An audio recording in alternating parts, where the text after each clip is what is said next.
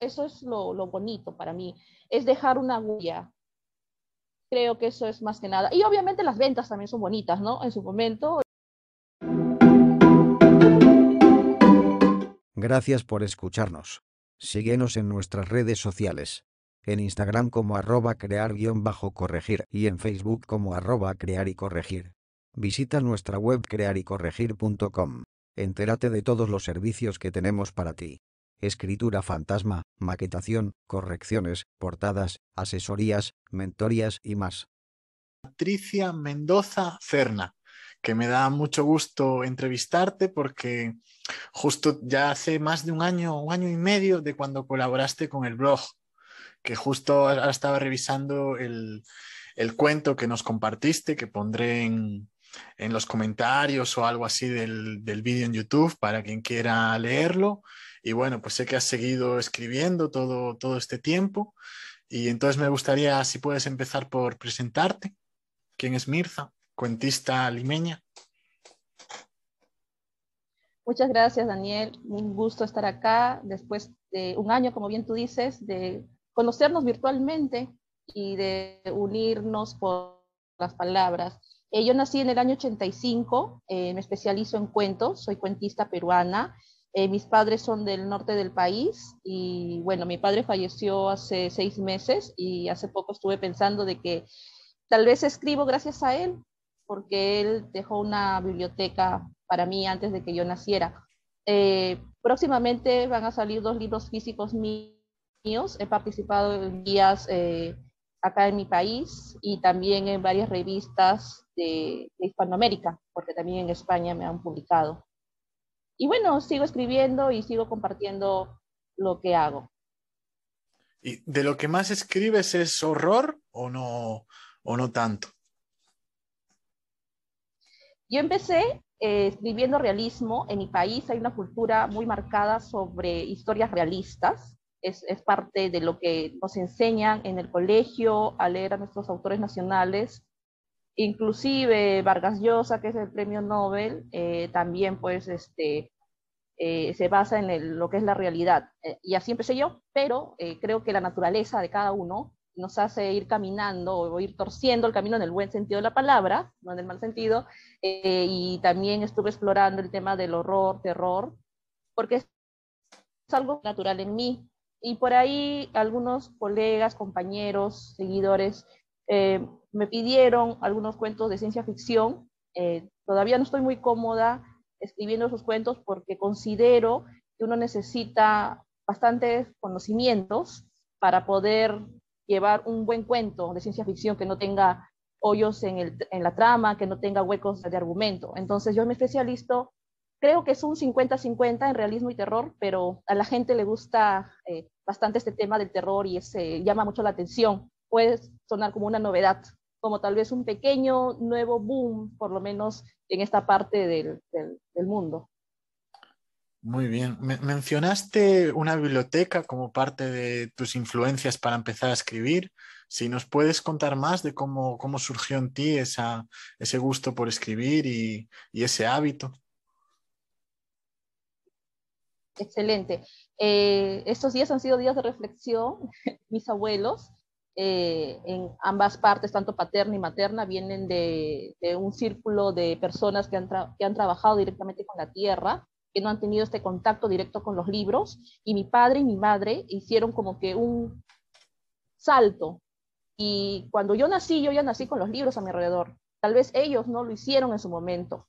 Eh, y, y, la librería o biblioteca de mi, de mi papá era chatita, o sea, no eran altos, no eran estantes altos, lo recuerdo bien, y estaba en su oficina. Entonces, él me permitía en su oficina jugar con los sellos, jugar con sus facturas, y yo estudié contabilidad porque a mí me gustan los papeles. A mí me llama mucho la atención el tocar el papel y también los libros. Mi primer libro, hasta donde puedo recordar, eh, fue El Principito, que lo tenía en original, Acá también en mi país hay mucho lo que es la cultura de la piratería. Él lo tenía en original, lo leí, me rompió el corazón el final, porque creí haberlo entendido, tendría tal vez 7, 8, 9 años, y tenía, por ejemplo, eh, eh, Diario de Dorian Gray, tenía libros de Hermann Hesse, que eran chiquititos y, rápidos de leer, Siddhartha, este, Demian, y es, son lecturas que yo leí 10, 11 años porque mi papá jamás me dijo, no toques, estos libros son míos. Simplemente me los dejó ahí y yo los empecé a, a, tomar, a leer, eh, porque yo veía los libros, también inclusive tenía libros de quena, de flauta dulce, yo aprendí a tocar flauta dulce de forma autodidacta leyendo los libros, y ya en el colegio, en la secundaria, pues nos, nos piden leer dentro de un plan de lectura, y ahí fue que conocí a Gabriel García Márquez. Eh, tengo una cosa interesante con Gabriel García Márquez. Yo leí eh, un extracto de 100 años de soledad en la primaria, eh, más o menos entre quinto y sexto grado, que serían 10, 11 años, que justo es el comienzo del libro, pero en el libro, que también es de, justo de una editorial española santillana, que acá también está muy arraigada, lo, era como un relato, pero yo nunca imaginé que era parte de un libro más grande. Cuando yo reencontré este libro, en la secundaria nos, lo obligaron a leer, que es En años soledad, cuando empecé con este comienzo, que es después eh, de muchos años, en el día de fusilamiento, buen día, bueno, creo que muchos saben cómo comienza este libro, por lo menos acá por este lado, eh, dije, wow, lo que yo leí hace unos pocos años, cuando era una niña, niña, porque ya lo, lo, lo agarré de adolescente, dije, wow, es parte de un libro más grande, y lo leí muy rápido y, por ejemplo, ahí uno de los personajes toma el café sin azúcar. Eh, Gabriel García Márquez es colombiano, es un, es un país cafetero, y yo con los años decía, ¿cómo puede tomar café sin azúcar? Hasta que hace poco eh, adquirí esa, también e, esa costumbre de tomar el café sin, sin azúcar, como que me siento diferente, importante. Y esas son cosas que te aporta la literatura. Ahora, ¿cómo empecé yo a escribir? Yo empecé, te, hablé sobre mi etapa de lectora, y empecé a escribir por una idea que yo tuve. Mi esposo es un hombre que le gusta mucho las películas. Él no juega fulbito, no se va con los amigos, no toma. Él ve películas y series. Así que un día estuvimos viendo una película medio interesante y se me ocurrió una idea y se la conté. Y me dijo, está buena, escríbela. Y yo, ¿escribir? ¿Cómo? ¿Por qué? O sea, bueno, pues, y empecé a escribirla. Y es un libro que todavía está ahí guardadito. Y yo pensé que iba a ser lo primero y lo único que se me iba a ocurrir, que no se me iba a ocurrir más nada, pero de ahí vino otra historia a mi cabeza, porque hay una persona en el lugar donde yo vivo, una persona que vende este, frutas, verduras en un mercado cerca de mi casa, que tiene una apariencia eh, de tristeza constante. Y eso me hizo eh, usar ese chispazo de, de, idea para hacer un nuevo relato. Y ese fue mi primer relato, que fue realismo. Y, y de ahí no he parado, porque las ideas seguían.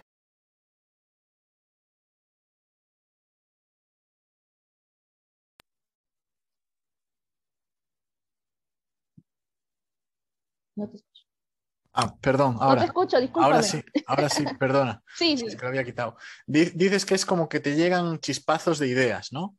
Y, y a partir de ahí, ¿la escribes ya de un tirón o tienes eh, las apuntas por donde estés y luego la desarrollas? O si nos puedes contar ya más como de concretamente del trabajo, si luego tienes un método para pasar ese chispazo que acabe siendo un cuento terminado. Eh, normalmente para este tema, eh, para estudiar este tema de cómo la creatividad en los escritores y en otras artes, eh, se cataloga. Y yo he leído una catalogación interesante que son los escritores mapa y los escritores este, brújula, ¿no? Entonces los escritores, yo soy de ambos y soy un poco desordenada. Trato siempre de, cuando se me ocurre algo, escribirlo en, en alguna libreta que tenga a la mano o en mi celular me ha pasado muchas veces en que la idea es tan potente que lo más pronto posible con esa idea empiezo a escribir.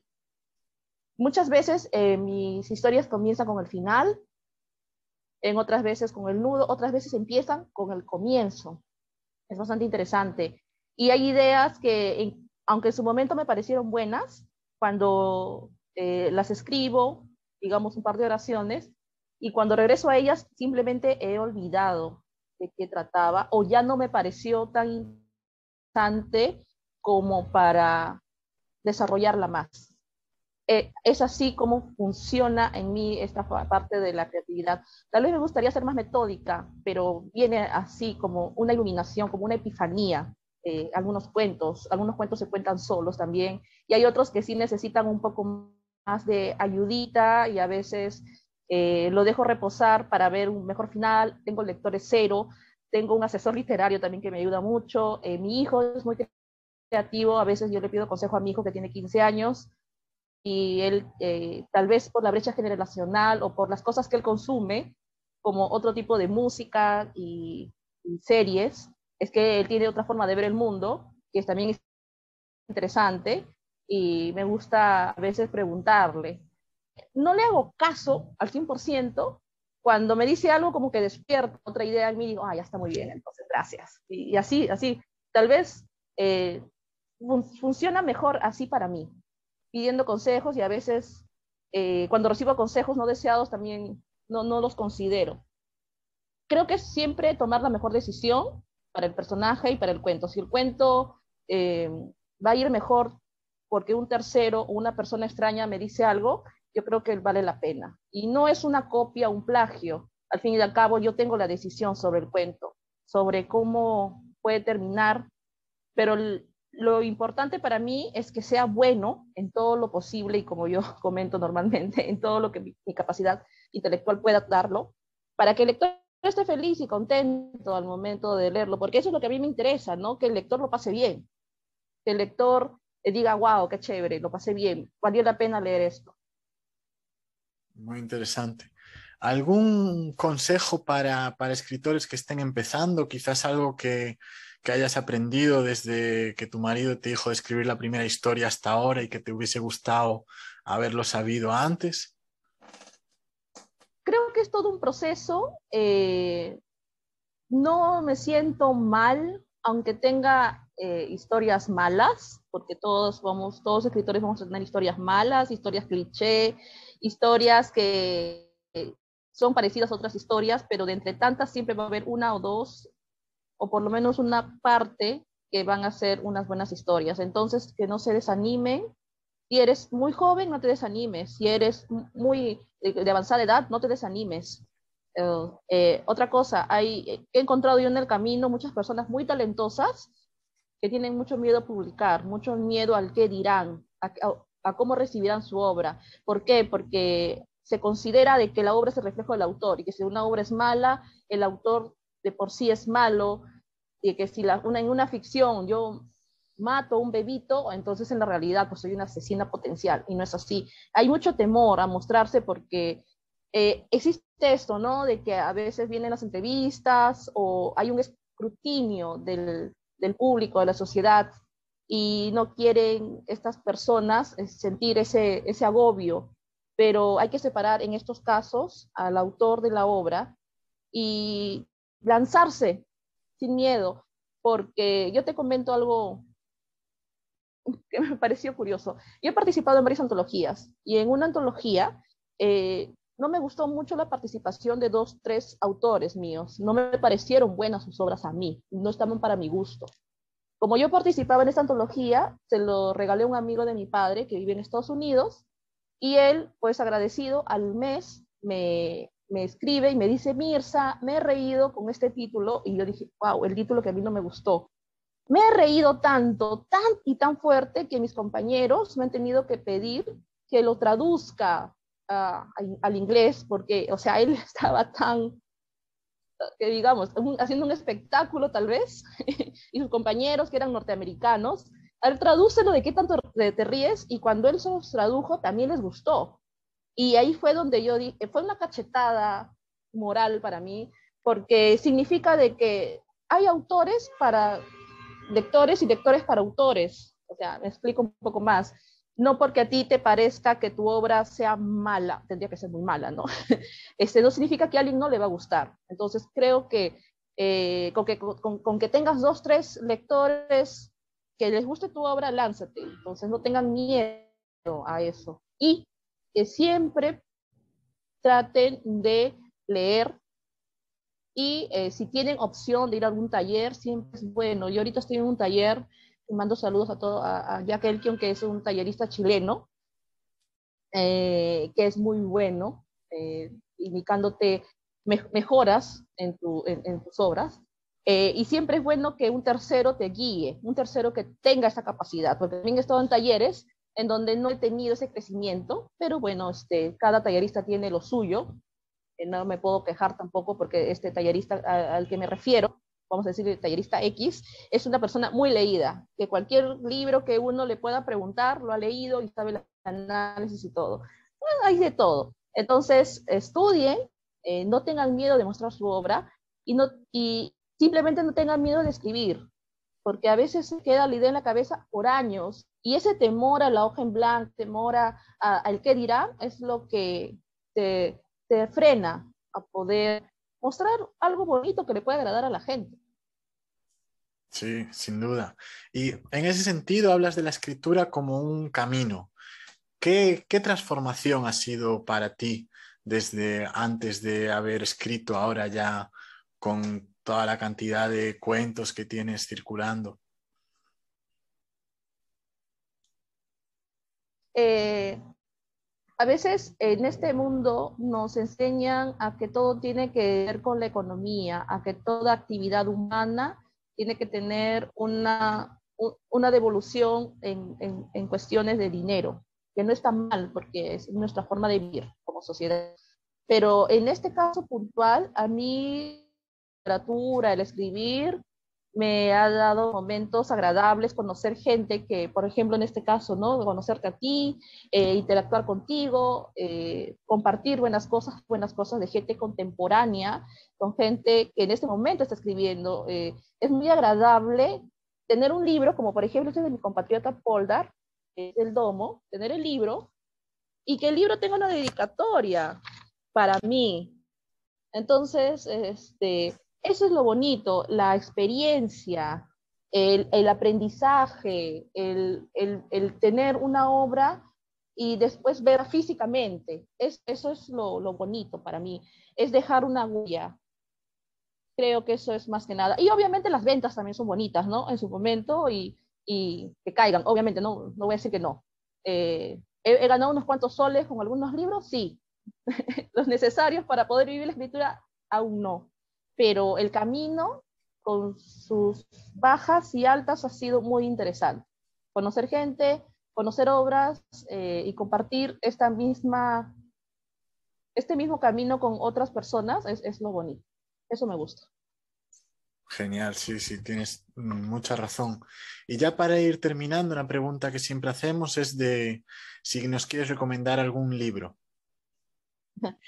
Esa es la, la pregunta que a veces me hace y yo tengo una forma un poco malévola de contestar. ¿Por qué? Por lo mismo de que somos tan diversos y tan variados. Un libro que me pudo dado a mí puede ser el libro más odiado de otra persona. Obviamente los clásicos eh, no tienen pierde, no al 100%. Eh, los más vendidos también, porque el colectivo nos gusta pues la moda y, y por lo general las mismas cosas nos suelen gustar, cosas, cosas bonitas.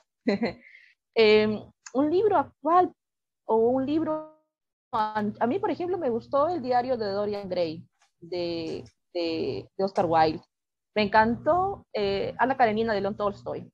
De, de acá en Perú, eh, una película que ya pronto se va a estrenar, que es Un Mundo para Julius, de Bryce Echenique, que es un eh, escritor peruano, no voy a decir nada de Vargas Llosa porque lo poco que he leído lo he sufrido, así todavía no puedo hablar nada de él. y, ¿sabes qué? Eh, te voy a decir esto. Si cualquiera de ustedes tiene un libro en la mano, denle una oportunidad. Pueden encontrar una joya ahí. Aún yo diga mil libros que a mí me encantaron, tal vez ninguno de esos mil libros lo tengas en tu biblioteca o esté a tu alcance. Anda una feria de libro, rebusca los libros del abuelo y tal vez por ahí encuentres un... Eso es lo que yo creo que podría decir. Suena cursi, pero es la realidad. Sí, pues eh, muchas gracias. Si nos puedes decir dónde encontrarte y dónde leerte. Claro que sí, los que deseen eh, tal vez leer mi día a día con algunas cosillas que comparto en mi perfil personal, que es eh, Semirza Mendoza, a ver mi foto ahí, ahí pueden seguirme, pedirme amistad, a veces contesto, a veces no, a veces voy eliminando porque con muchas personas. Tengo una página personal en donde está todo mi nombre completo, Mirza Patricia Mendoza Serna. Ahí publico los borradores de, de historias cortas. ¿Por qué digo borradores? Porque con el tiempo y con el reposo a veces se modifican algunas palabras, corregimos, o corrijo, corregimos puntos como por aquí, cacofonías, que es lo usual, porque no solamente es escribir, sino corregir, y es la parte más tediosa e interesante también, porque hace que la cabecita funcione y yo estoy ahí arrastrando mis neuronas para que sigan ahí trabajando. Eh, ahí me pueden ubicar, ahora en las redes también tengo un, una historia que se hizo viral, que se llama Ellos algún día vendrán por ti. Hay muchas personas, sobre todo de México, que hicieron, y también en mi país, que hicieron eh, videos de esa historia. Es una historia muy cortita, de tres minutos. Pueden leerla, lo van a encontrar por todos lados. Me la han pirateado también. eh, y también hay videos, inclusive con eh, representaciones, con actuación, y eso, eso es interesante. Es una de las historias que va a salir pronto en mi libro Tenebro. También pueden ubicar mi libro Tenebrismo, que es como un borrador, así lo, lo, lo, lo, puntualizo, porque el nuevo libro, el, el, definitivo que va a salir físicamente, va a tener más correcciones, va a estar más pulido, van a ver tal vez una que otra historia que ya no esté, porque no dio la talla, y en su momento no me di cuenta, así, así van las cosas. Y sí estoy ya en las redes, me pueden buscar en Google y por ahí voy a salir. Hay dos Mirzas Mendoza, para cerrar, una en Cuba y una en México, y las dos son, pero no las conozco físicamente, no las conozco, no he entablado amistad con esas Mirzas Mendoza, pero las dos son también como que escritoras, una científica, creo que es antropóloga, da cursos, no soy yo, y hay una cubana que me parece que es escritora para niños, algo así, este, yo soy la Mirza Mendoza peruana. Somos tres Mirza Mendozas ahí en Latinoamérica que está, estamos dando la hora, se podría decir. ¿Es, ¿Es, Facebook la única red social que utilizas o utilizas más? Eh, en Instagram, pero más que nada es un Instagram ególatra. No van a encontrar alguna historia ahí, van a encontrar fotos con bastantes filtros tal vez alguna presentación que haga, tal vez alguna foto con, con, algún libro, o sea, por eso que no lo publicito mucho. Y en mi Twitter, cuando estoy un poco deprimida y, y, y lo utilizo a veces como un diario personal, con alguna frase suelta, o si hay alguna frase de un autor que me, que me, gusta y entra en los 140 caracteres, también lo pongo. Y, y retweets de algunas cosas interesantes por ahí. No lo utilizo tanto tampoco, así que más que nada me muevo en Facebook.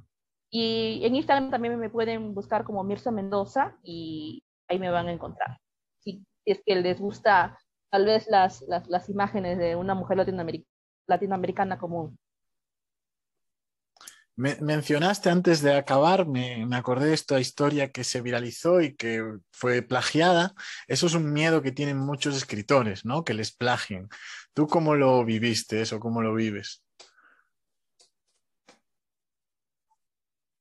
Eh, primero, cuando se empezó a viralizar la historia, me sentí muy halagada porque han sido muchas vistas, bastantes.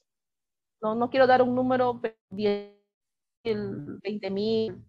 Es muy probable que 20 mil personas ya hayan leído esa pequeña historia. Es muy pequeñita, es muy chiquitita. Y gracias a esa historia también conseguí entrevistas y hasta cierto punto en las redes me hice conocida, en las redes, no en la vida, en la vida real, normal, yo salgo a la calle y nadie, nadie sabe quién soy. Así es, así, así pinta la cosa, así es.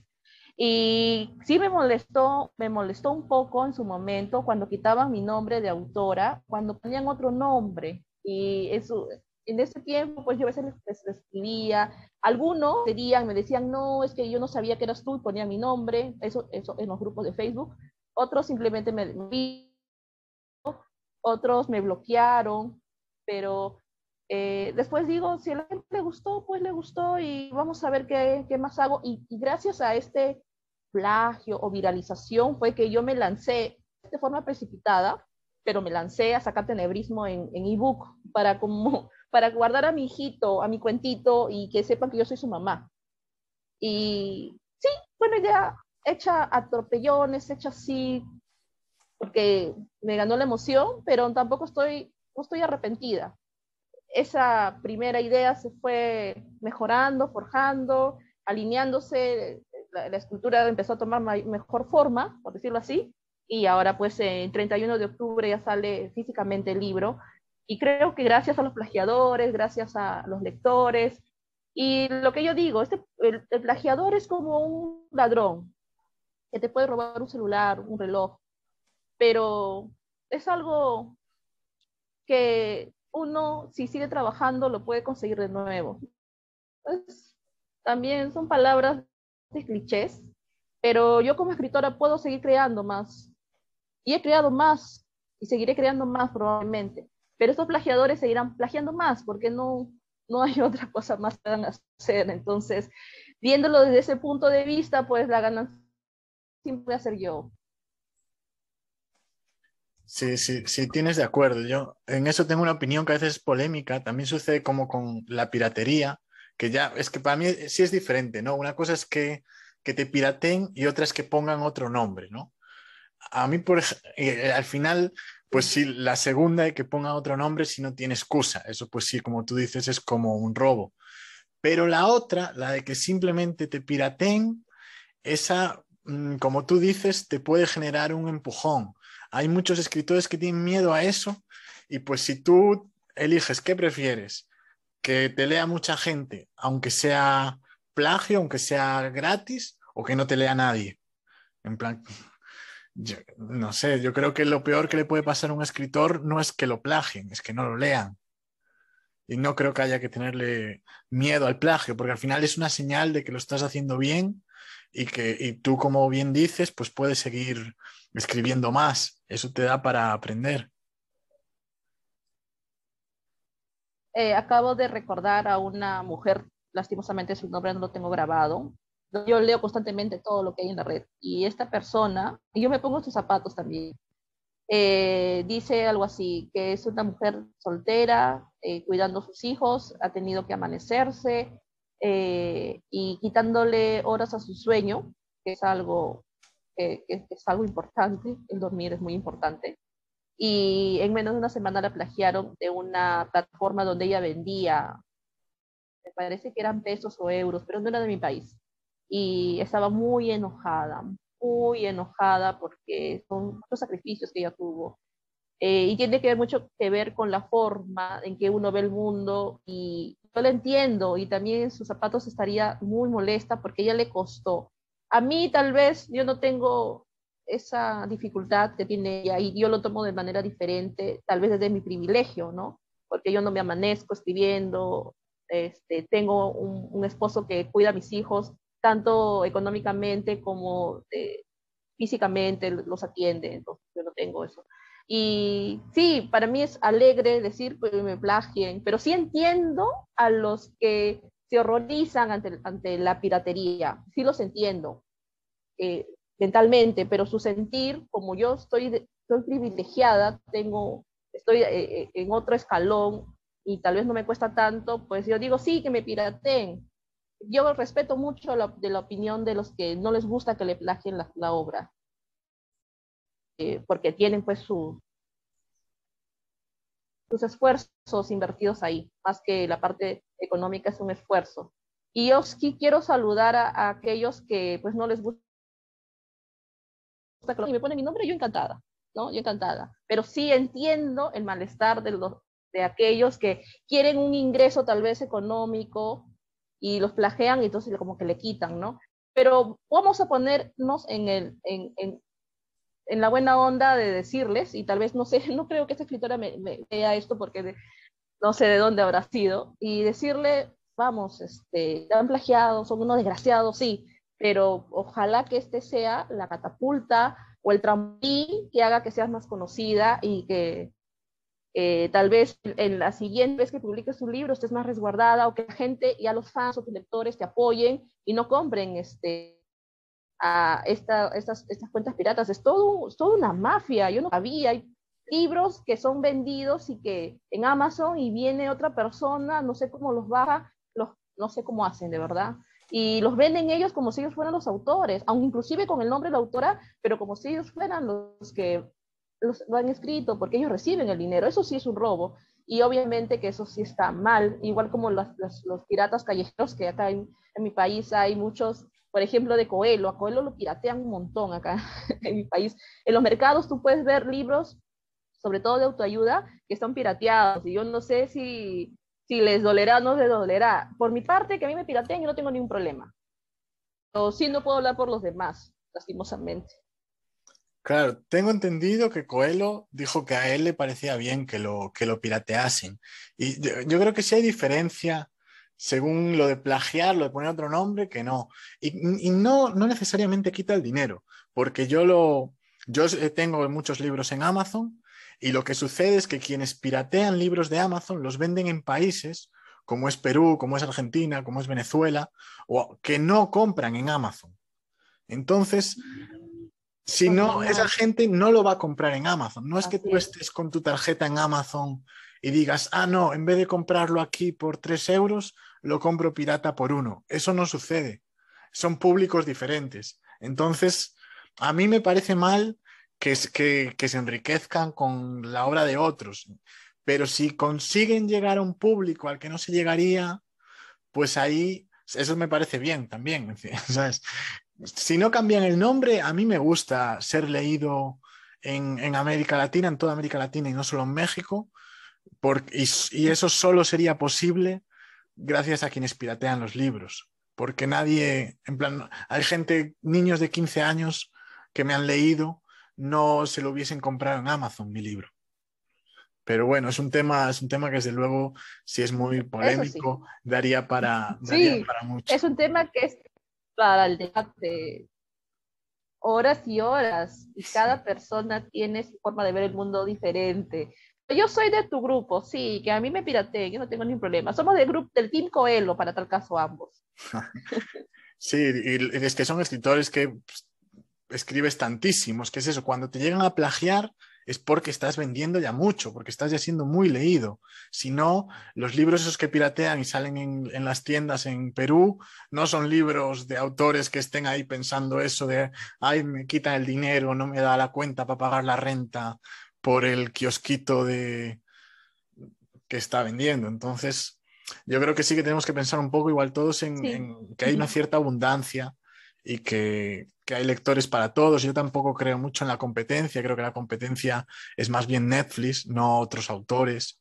También que si todos nos ayudásemos y hiciésemos libros mejores, pues eh, nos iría bien para todos, que es una cuestión más de competencia que otra cosa. Y bueno, pues muchas gracias, Mirza, y seguiremos leyéndonos. Hasta pronto. Muchas gracias, Daniel. Hasta la próxima. Gracias por escucharnos. Síguenos en nuestras redes sociales. En Instagram como arroba crear-corregir y en Facebook como arroba crear y corregir. Visita nuestra web crearycorregir.com. Entérate de todos los servicios que tenemos para ti. Escritura fantasma, maquetación, correcciones, portadas, asesorías, mentorías y más.